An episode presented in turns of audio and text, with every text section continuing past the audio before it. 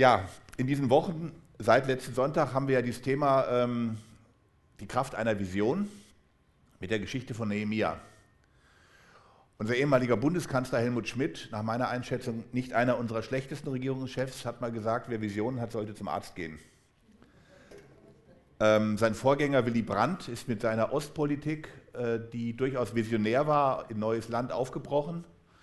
Und dafür ist er in den Wirrungen der Tagespolitik gescheitert.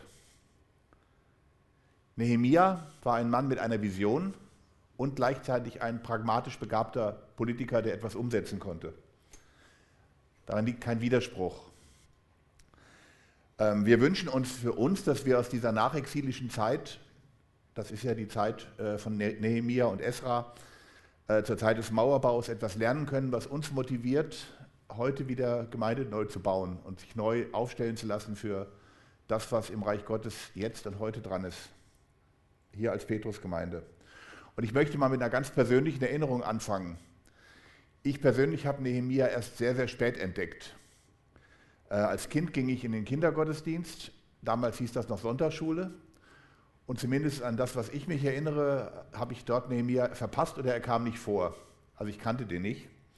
Ich lernte damals nur den namensähnlichen Unheilspropheten Jeremia kennen. Äh, jemand, der äh, erlebt hat, dass auf ihn fast niemand gehört hat, und er musste trotzdem treu bleiben in der Nachfolge Gottes. Er hat immer wieder gewarnt und hatte keinen Erfolg, in Anführungsstrichen. Dann hatte ich einige Jahre mit Gemeinde und Gott überhaupt nichts im Sinn und bin dann auf Umwegen wieder zurückgekommen und wurde so mit 18 Christ. Hatte aber bis zu dem Zeitpunkt noch nicht selber die Bibel komplett durchgelesen. Und dann kam ich in eine Predigt, in der es um Nehemia ging. Und ich habe gedacht, um Himmels Willen, der, der Unglücksrabe was kommt denn jetzt? Und dachte halt an Jeremia. Ähm, und dann habe ich mich gefreut, dass das jemand war mit einer ganz anderen Situation. Da ging es um Neuaufbruch. Der kam aus dem Exil und hat was Neues aufgebaut. Und erst später habe ich dann gemerkt, dass jede Medaille trotzdem zwei Seiten hat. Der arme, der arme Jeremia, der so bedauernswert scheint, der hat durch dieses Leid so viel Weisheit entwickelt, dass er mir heute noch an ganz vielen Stellen mehr als je zuvor hilft. So die Frage Theodizee, warum lässt Gott das Leid in der Welt zu? Da ist mir derjenige, der die besten Antworten gibt, Jeremia, ein Mensch, der aus Not heraus Weisheit entwickelt hat. Und auf der anderen Seite ein Nehemia, um den es heute geht, äh, musste erleben, dass auch nicht alles Gold ist, was glänzt.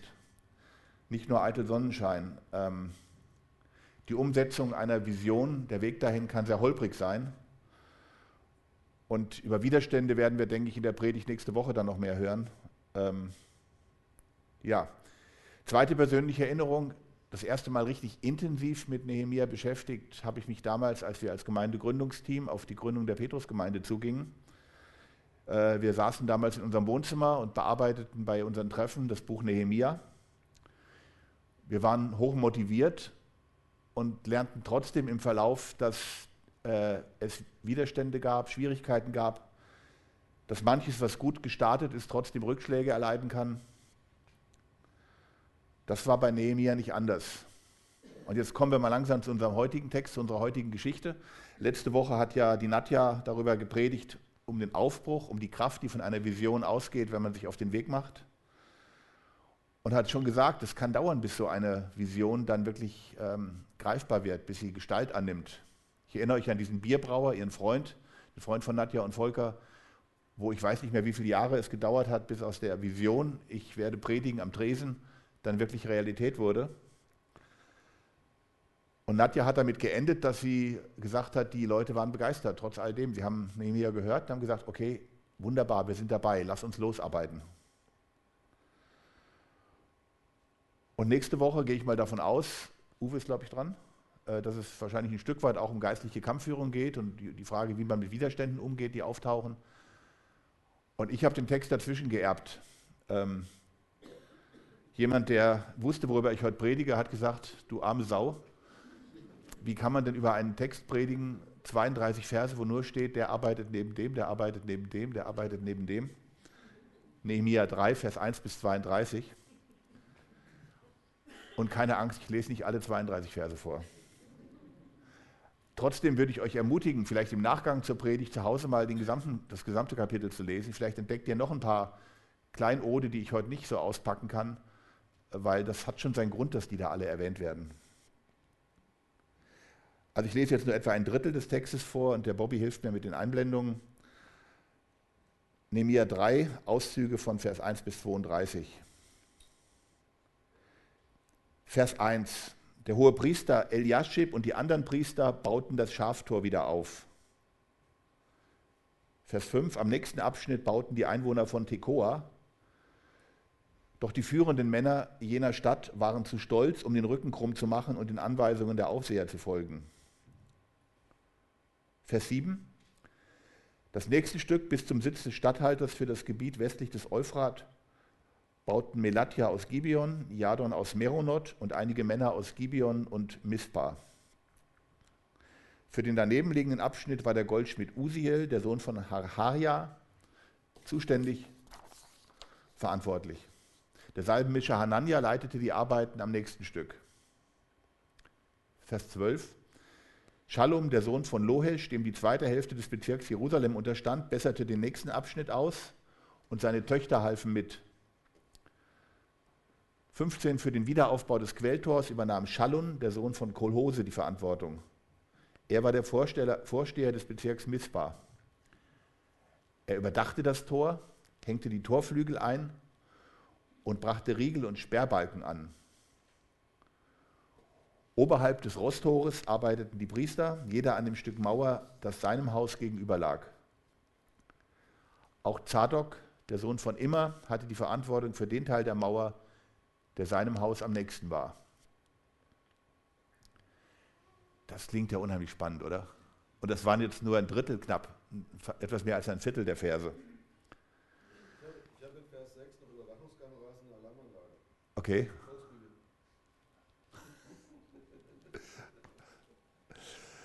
Ähm, warum mutet uns die Bibel so eine lange Auflistung von Namen zu, mit denen wir in der Regel gar nichts mehr verbinden können?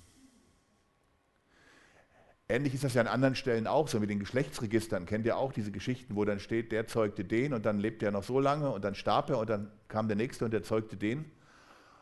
Ist ja auch stinklangweilig. Und da habe ich mal eine Predigt gehört, wo jemand gesagt hat, es gibt Völker in Afrika, für die ist das total ein zentraler, zentraler Text der Bibel, weil deutlich wird an der Stelle, gerade weil die Bibel sich solche Mühe gibt, jeden Einzelnen zu erwähnen, dass es keine, kein Märchenbuch ist, sondern dass es Wahrheit ist, dass es um reale Geschichten geht.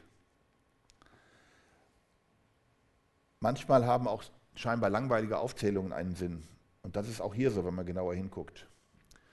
Schauen wir erstmal genauer hin, was damals eigentlich gemacht wurde. Mauerneubau klingt ja so großartig. Ähm, das war ein ziemlich unspektakuläres Bauvorhaben, rein äußerlich auch wenn das nach den Maßstäben der Heimkehrer damals sicherlich was Großes war, diese Mauer zu bauen. Die Feinde der Juden, San, äh, Samballa und Tobia und wie sie alle hießen, die würden anfangs noch spotten über die kläglichen Baufortschritte und würden sagen, also eure Mauer, die reißt ja ein, da springt ja ein Fuchs drüber. Ein Fuchs kann, kann die einreißen. Und auch als die fertig waren, war das mit Sicherheit keine so imponierende Mauer wie etwa die Mauern von Babylon und von Susa. Ähm, damals in Mesopotamien. Ich habe euch dazu mal ein Foto und zwei Skizzen mitgebracht. Erstmal das Foto. Das ist so der Blick, wie er sich dem Touristen bietet, wenn er vom Ölberg runterguckt auf Jerusalem, auf die Altstadt. Und ähm, das Jerusalem, was damals ummauert wurde, habe ich mal mit der schwarzen Markierung da bemalt. Das war sehr, sehr klein. Das zog sich im Norden noch innerhalb der heutigen Altstadt, da am, am Teig Bethesda ging das los, umschloss den Tempel, das Tempelareal und dann nach Süden noch ein bisschen weiter als auf dem Bild bis zum Teig Siloa. Ein relativ schmaler Teil und deutlich kleiner als die heutige Altstadt und die ist schon sehr klein, ein Quadratkilometer, die heutige Altstadt. Als wir damals in Jerusalem waren, konnte ich innerhalb einer guten Stunde um die ganze Altstadtmauer rumlaufen, fünf Kilometer. Und das Gebiet, was Nehemiah damals ummauern ließ, ähm, das war noch viel kleiner. Das konnte man locker in einer halben Stunde umrunden. Das zeigt das nächste Bild. Ähm, das braune, was das, das bunte Areal da um, ummauert, ist die heutige Altstadt. Und die Mauer, die ähm, von äh, Nehemiah gebaut wurde, ist das schwarze und das grüne hier auf der rechten Seite, dieser schmale Korridor. Im Grunde wurde nur das Areal Gottes, der Tempelberg plus X, ein bisschen drumherum gesichert. Ähm, das Bauprojekt Mauer in Jerusalem ähm, war nicht bedeutend, weil es architektonisch ein Hit war, etwa wie die chinesische Mauer. Und auch als die fertig waren, war die Mauer mit Sicherheit nicht so sicher und so äh, belastbar wie eine andere Mauer, die 2000 Jahre später äh, ein gewisser Herr Ulbricht in Berlin hat bauen lassen. Bedeutend war dieses Mauerprojekt nur, weil der Auftraggeber Gott war. Und weil er damit deutlich macht, ich habe mich entschlossen, erneut zu meinem Volk zu stehen.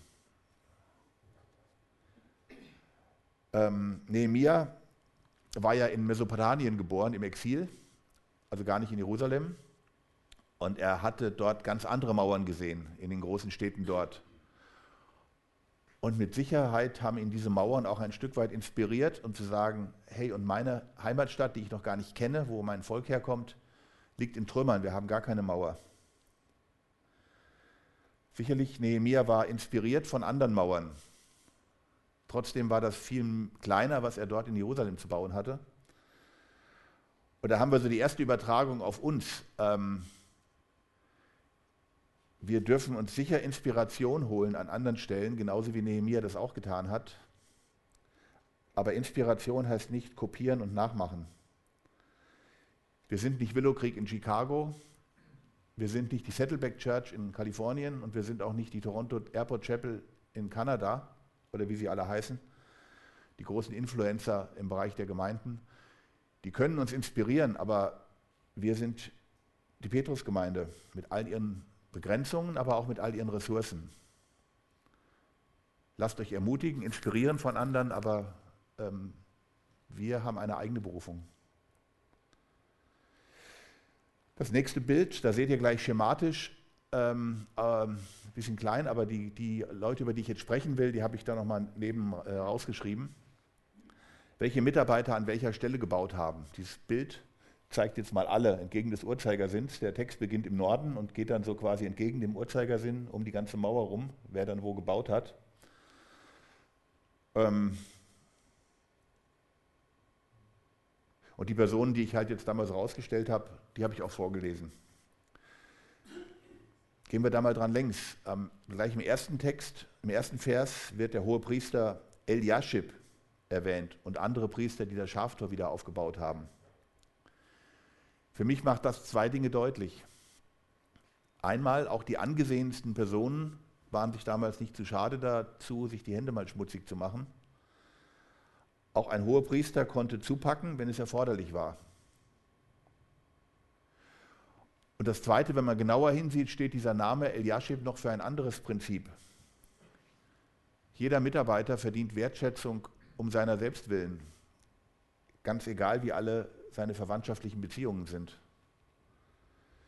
Ein angeheirateter Verwandter von Eliashib, das liest, lest ihr in Kapitel 13, wenn ihr das nachlesen wollt, war der Ammoniter Tobia, einer der Feinde, der erbittertsten Feinde dieses Bauprojektes. Und trotzdem wird Eliashib hier als allererstes erwähnt. Ähm, hüten wir uns davor, dass wir jemanden aburteilen, nur weil er vielleicht verwandt ist mit jemandem anderen, der uns enttäuscht hat. Jeder verdient es, dass er als Individuum ernst genommen und geschätzt wird. Und wer die Hand an den Flug legt und schafft mit, der verdient, dass man ihn dafür wertschätzt. In Vers 8 lesen wir von der Mitarbeit des Goldschmiedes Usiel und des Salbenmachers Hanania. Das sind beides Berufe, die ganz viel Feingefühl in den Händen erfordern. Vermutlich verstand der Goldschmied und der Salbenmacher nicht viel mehr vom Mauerbauen äh, wie ich vom Spitzendeckchen klöppeln. Ja, ein bisschen mehr vielleicht. Aber beide schauten nicht auf die Schwielen, die entstehen würden, sondern packten einfach mit an. Aber umgekehrt macht die Aufzählung auch solcher Leute deutlich, dass Nehemia auch keine überzogenen Ansprüche gestellt hat an die Mitarbeiter. Jeder, der sein Herz am richtigen Platz hatte, der war willkommen. Auch das sollte heute nicht anders sein. Als wir damals in der Gemeindegründungsphase hier waren, da war es nötig, Kindergottesdienst anzubieten. Wir hatten aber nicht nur Mitarbeiter, die das gut konnten, weil wir waren ja wenig. Also haben auch einige Zeit lang Leute Kindergottesdienst gemacht, die eigentlich da nicht ihre Primärbegabung gesehen haben, weil es war einfach nötig, dass es jemand macht. Eben haben wir einen Einblick, in, Einblick bekommen in die Jugend- und Teenie-Arbeit. Ähm, natürlich, wenn man Jugendliche und Teenies hasst, sollte man sich nicht angesprochen fühlen, da mitzuarbeiten. Aber wenn das nicht der Fall ist, ähm, wer weiß, wo dein Platz sein kann. Hingabe und die Bereitschaft, wenn man einen Engpass sieht, eine Not zu lindern und zu sagen, hey, könnt ihr mich irgendwo gebrauchen, das ist wichtiger, als dass man die Top-Begabung für alles hat. In Vers 12 lesen wir, Schallum wurde bei der Instandsetzung seines Mauerabschnitts unterstützt von seinen Töchtern. Das war damals sensationell. Mauerarbeit, Töchter, hallo? Ja, richtig. Sehr gut. Heute ist das zum Glück anders. Aber damals, das war doch Männerarbeit, oder? Aber Schallums Töchter waren mit dabei. Was heißt das für uns übertragen? Ich hoffe, ich drehe jetzt keinem auf die Füße. Frauenquote bestimmt nicht. Ähm, ich empfinde es als mehr als unpassend, wenn zum Beispiel bei der Besetzung eines Ministeramtes ähm, diskutiert wird, ob das jetzt noch ein Mann sein darf, weil man jetzt unbedingt eine Frau braucht für die Quote. Äh, und wenn dann auf einmal das Geschlecht wichtiger ist als die individuelle Qualifikation. Ähm, die Debatte haben wir ja gerade erst gehabt, als die Verteidigungsministerin zurückgetreten ist. Eine gesunde Sicht von Gleichberechtigung ist es meines Erachtens, wenn jeder dabei sein darf und jede, jeder Mann, jede Frau, unabhängig vom Geschlecht, aber von irgendwelchen Quoten, sondern einfach, weil ich rufe hier, hier bin ich, kann, könnt ihr mich gebrauchen. Die Töchter von Shalom arbeiteten einfach mit, die erfüllten keine Frauenquote, sie hatten ein Herz für die Arbeit und basta. Ganz interessant fand ich noch, wie Nehemiah damals die, neue, die Mauerabschnitte, die zu erneuern waren, den Leuten zugeteilt hat. Auf der einen Seite heißt es, er hat sich bemüht, Leute einzusetzen nahe an ihrem Wohnort, an ihrem Wohnplatz. Vers 28 heißt es über einige Priester, dass sie oberhalb des Rostors arbeiteten, jeder an dem Stück Mauer seiner Wohnung gegenüber. Und in Vers 29 heißt es über einen Herrn Zadok, dass auch er für den Teil der Mauer Verantwortung hatte, der seinem Haus am nächsten war. Wenn man vor der eigenen Wohnung baute, dann hatte das den Vorteil, dass man sich vielleicht besonders angestrengt hat. Weil wenn der Feind angegriffen hat und die Mauer nicht gehalten hat, dann ging es ans Eingemachte. Dann war es die eigene Wohnung. Ähm man hat am meisten profitiert von einem Verteidigungsmechanismus, der funktioniert. In Vers 7 dagegen heißt es, dass Leute aus Gibeon und Mitzbah mitge mitgearbeitet haben, die gar nicht in Jerusalem zu Hause waren.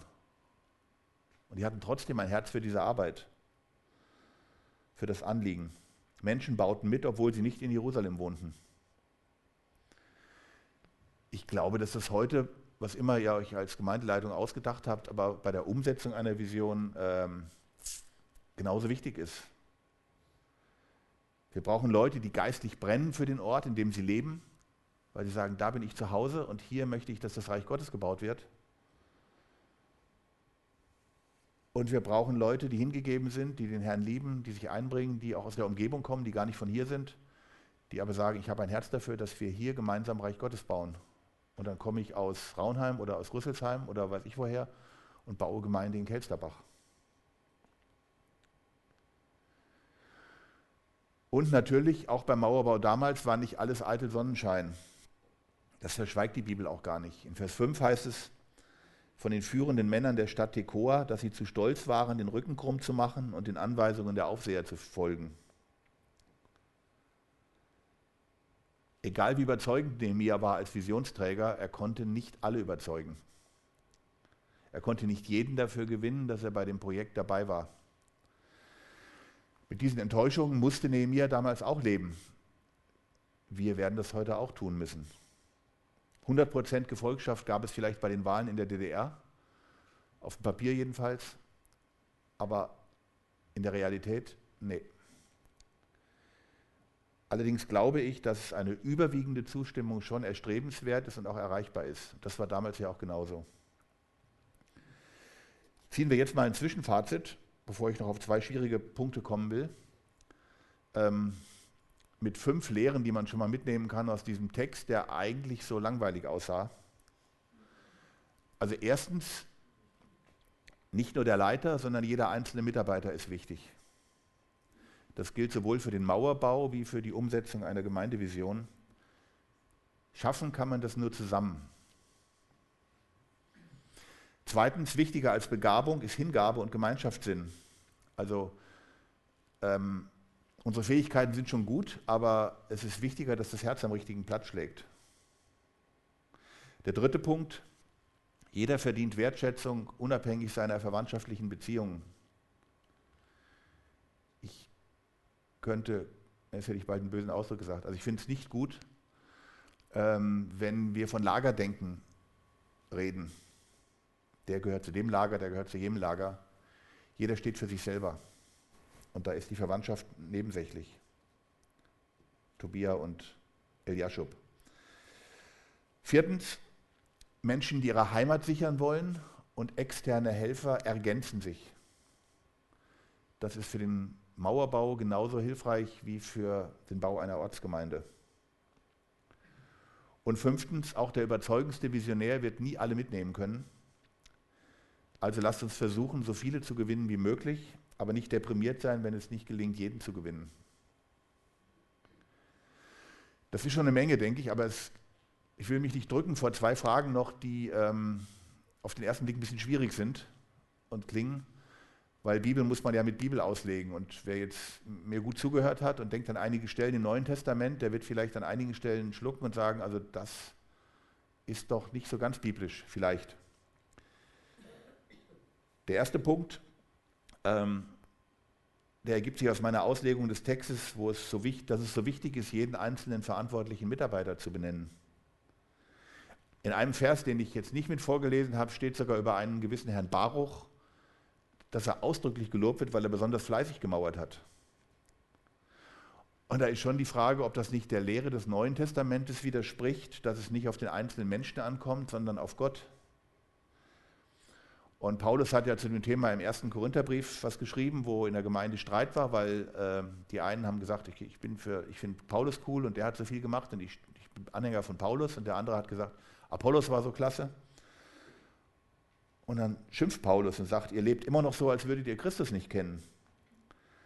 Beweisen Eifersucht und Streit unter euch nicht, dass ihr immer noch von eurer selbstsüchtigen Natur bestimmt werdet und wie alle anderen Menschen denkt und lebt wenn die einen unter euch sagen, wir gehören zu Paulus und die anderen, wir halten uns an Apollos, dann benehmt ihr euch so, als hätte Christus euch, euch nicht zu neuen Menschen gemacht.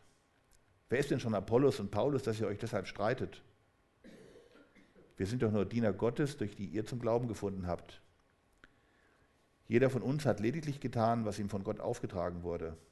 Ich habe gepflanzt, Apollos hat begossen und Gott hat das Wachstum geschenkt.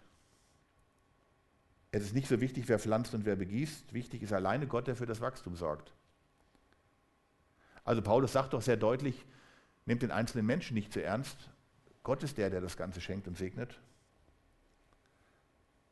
Und die Frage ist, passt das dazu, dass bei Nehemia so viele Goldschmiede, Salbenmacher, Leviten und sonstige möchte gern Mauerbauer erwähnt werden, die da mehr recht als schlecht vor sich hingebastelt haben und gebauert haben? Ja, ich denke, das passt dazu. Paulus Anliegen war es, dass er Parteiungen unterbinden wollte und ähm, verhindern wollte, dass man in menschlicher ja, Fehleinschätzung einzelne Menschen überhöht. Er selber hat an anderer Stelle sehr wohl auch Mitarbeiter namentlich und wertschätzend erwähnt. Wir sollen selber unsere Bedeutung nicht überhöhen, aber Gott nimmt uns sehr ernst und er wertschätzt jeden, der sich nach seinen Möglichkeiten hingibt. Wir haben einen Gott, der jeden von uns bei seinem Namen gerufen hat und er hat auch überhaupt keinen Stress damit, dass jeder bei seinem Namen genannt und gewürdigt wird. Das ist ein wichtiger Unterschied. Die Bibel beschreibt ja den Leib, die Gemeinde als ein Leib. Das Haupt ist vergeben, das ist Christus. Aber jedes einzelne Glied ist von Bedeutung. Und ähm, es heißt dann gerade bei Paulus, dass sogar die, gerade den scheinbar unwichtigeren Gliedern besondere Sorgfalt äh, zuteil werden soll. Und er fordert uns an anderer Stelle geradezu dazu auf, dass wir uns gegenseitig wertschätzen. Einer schätzt den anderen höher als sich selbst, dann erfüllt er das Gesetz Christi. Und ich denke, so sollen wir auch die Auflistung hier aus Nehemiah 3 verstehen. Es geht nicht darum, dass wir Gott die Ehre nehmen für uns. Als die fertig waren, ich weiß nicht, ob das noch Thema, Thema wird in dieser Gottesdienstreihe, ähm, haben die schon noch ordentlich Party gemacht und Gott die Ehre gegeben. Da war dann schon klar, das Lob geht an die richtige Adresse. Aber auf dem Weg dahin, jeder von uns Mitarbeitenden ist von Bedeutung, weil Gott ihm diese Bedeutung gibt. Das war in Jerusalem damals genauso, wie das heute in der Petrusgemeinde ist oder sein sollte. Damals war nicht Nehemiah allein der Held. Als die Petrusgemeinde jung war, waren nicht Pastor Klaus Schönberg und Günter Römelt und Christian Furcher und Michael Vorbers Gemeinde. Und jetzt ist sie nicht die Gemeinde von Uwe Schmidt und den Ältesten, die jetzt Älteste sind. Wenn Vision und Auftrag uns neu packt, dann zählt jeder Einzelne an seinem Mauerabschnitt. Es ist Gottes Werk, aber gerade dadurch, dass es sein Werk ist äh, und er mit uns was tut, findet er es cool, wenn wir alle gewertschätzt sind in dem Zusammenhang. Und wenn wir uns ein Vorbild daran nehmen, an ihm auch jeden Einzelnen diese Wertschätzung zuzuteilen. Denn Gott freut sich über jeden, der an Bord ist. Die zweite kritische Frage äh, könnte man stellen aus der Sicht des Neuen Testamentes. Wir lernen ja, dass es verschiedene Gaben gibt. Da gibt es das Bild Jesu mit den geliehenen Talenten. Einer hat fünf, einer hat zwei, einer hat eins. Jeder soll und darf das einsetzen, was er hat. Wir haben unterschiedlich viele Talente, aber jeder hat etwas. Aber wir lernen auch aus diversen Gabenlisten, dass es nicht nur in der Menge der Begabung, sondern auch in der Qualität, also in der Art der Gaben Unterschiede gibt.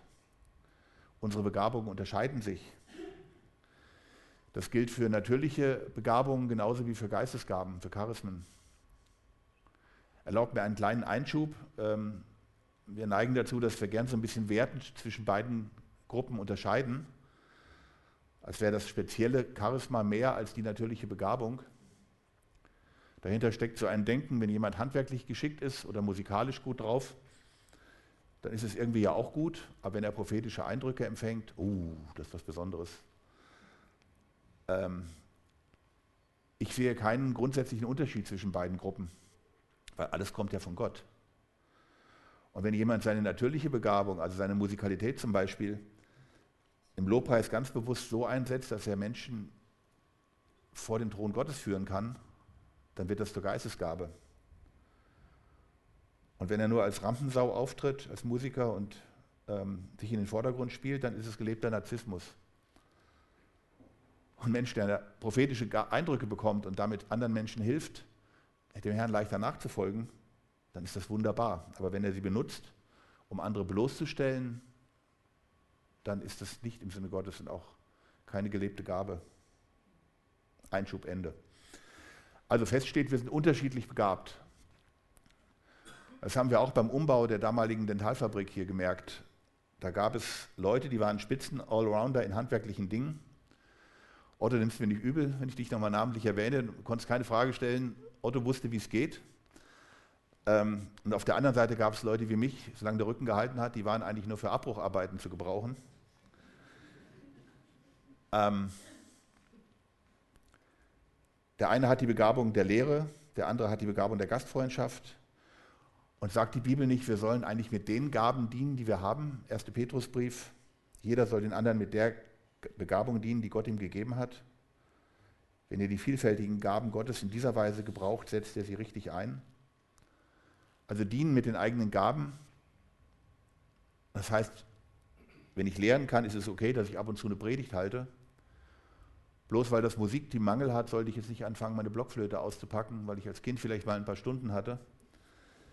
Ähm, und wie ist dann das mit dem Mauerbau, wo anscheinend jeder mal so ein bisschen vor sich hin mauern konnte, egal was er kann?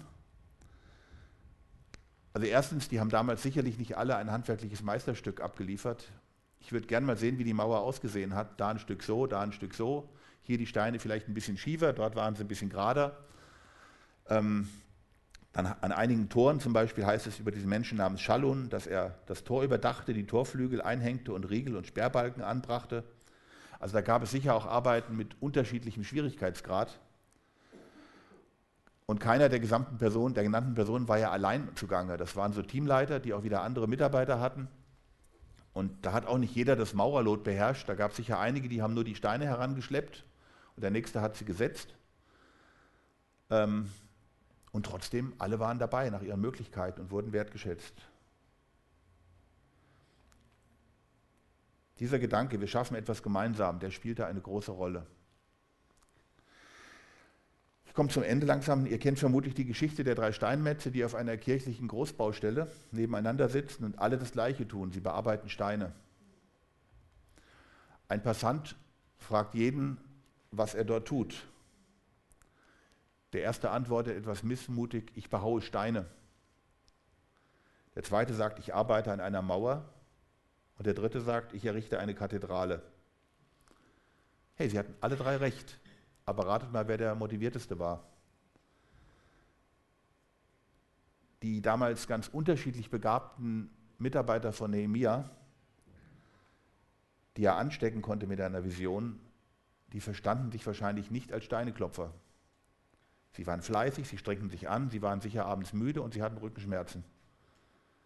Aber sie waren motiviert, weil sie sich als Teil gesehen haben von einem Plan Gottes für sich und für diese Stadt. Zum Schluss noch ein paar zusammenfassende Gedanken, was das für uns bedeuten kann. Angenommen, wir wollen Teil sein an einer Umsetzung einer echten Vision, also des Auftrags, den Gott für uns hat. Das kann für mich als Einzelperson sein, das kann für diese Ortsgemeinde sein, das kann für den weltweiten Leib Christi, die Gemeinde sein. Dann sollten wir die Dinge, die wir gerade, ähm, die ich gerade formuliert habe, sehen wie so ein Fahren auf einer Straße ähm, zwischen den Markierungsstreifen. Das Bild da ist gerade in meinem Urlaub entstanden. Äh, die Straße geht schnurgerade von Nord nach Süd. Man sieht den Mount Kenya schon ganz im, im Nebel da hinten, aber es ist noch ziemlich weit bis dorthin. Und die Straße ist lang und es gibt tiefe Straßen, Straßengräben.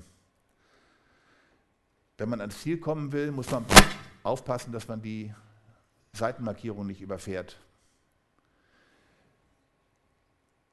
Da gibt es in puncto Wertschätzung auf der einen Seite die Markierung, wo steht, allein Gott gebührt alle Ehre. Hüten wir uns davor, dass wir uns selber erhöhen oder andere Menschen erhöhen. Ähm, auch diese Gemeinde, wenn sie gesund ist, wird immer Gottes Gemeinde sein. Er ist der Herr. Wie Paulus das gesagt hat, egal wer pflanzt und wer begießt, das Wachstum schenkt Gott. Wer nach links diese Linie überfährt und ähm, einen anderen Menschen an die Stelle setzt, der, der endet im Personenkult. Und wenn er sich selber in die Mitte stellt, dann, er, dann landet er in Selbstüberhöhung. Aber er kommt nicht ans Ziel. Dann gibt es aber auch die andere Markierung auf der rechten Seite, ähm, wo uns gerade dieses Register darauf hinweist, dass Nehemiah all diese Menschen erwähnt. Jeder Einzelne verdient Wertschätzung. Unser Herr kennt uns beim Namen und er will, dass wir uns gegenseitig ernst nehmen, wertschätzen und uns ermutigen und loben mit dem, was wir tun. Sonst kommen wir auch nicht ans Ziel. Und die zweite Dimension von Markierungslinien beschreibt den Umgang mit unseren Gaben. Auf der einen Seite ist es richtig, tut vor allen Dingen die Dinge, die ihr könnt, wo ihr begabt seid. Setzt die Gaben ein, die ihr habt, die Gott euch gegeben hat zum Einsetzen. Und ein lehrbegabter oder ein prophetisch begabter Mensch wird vor allen Dingen danach beurteilt werden, wie treu er durch seine Lehre und durch seine Prophetien Einfluss genommen hat auf das Leben anderer Menschen. Nicht am Erfolg. Jeremia hat ja auch viel Misserfolg gehabt. Aber wie treu er an dieser Stelle das getan hat. Ähm, und umgekehrt heißt das natürlich auch, ich kann nicht jeden Mangel beheben, weil ich vielleicht einfach nicht kann. Also wenn der Tontechniker gesucht wird und ich bin schwerhörig, dann macht es wenig Sinn, dass ich sage, äh, hier bin ich, sendet mich, wenn ich nicht höre, was da passiert. Ähm, aber es gibt auch hier die zweite Markierung auf der anderen Seite. Hingabe ist wichtiger als Gabe. Ähm, nur weil ich manches vielleicht schlechter kann als jemand anders, heißt es nicht, dass das nicht auch mein Problem ist. Gemeinde ist ein Leib und wenn ein Glied leidet, leiden alle mit. Und wenn ich selber die Sache nicht in die Hand nehmen kann, dann kann ich vielleicht denjenigen entlasten, der dadurch Zeit hat, das zu machen. Ähm, noch wichtiger als Gabe ist Hingabe. Die Mauerbaugeschichte lehrt uns die Vision, wir erneuern Jerusalems Mauern, ähm, kann zu einer Vision von vielen werden, wenn sie ungeachtet ihrer verschiedenen Begabungen Seite an Seite arbeiten. Lasst uns in dem Sinne unter, miteinander unterwegs bleiben und unterwegs sein. Amen.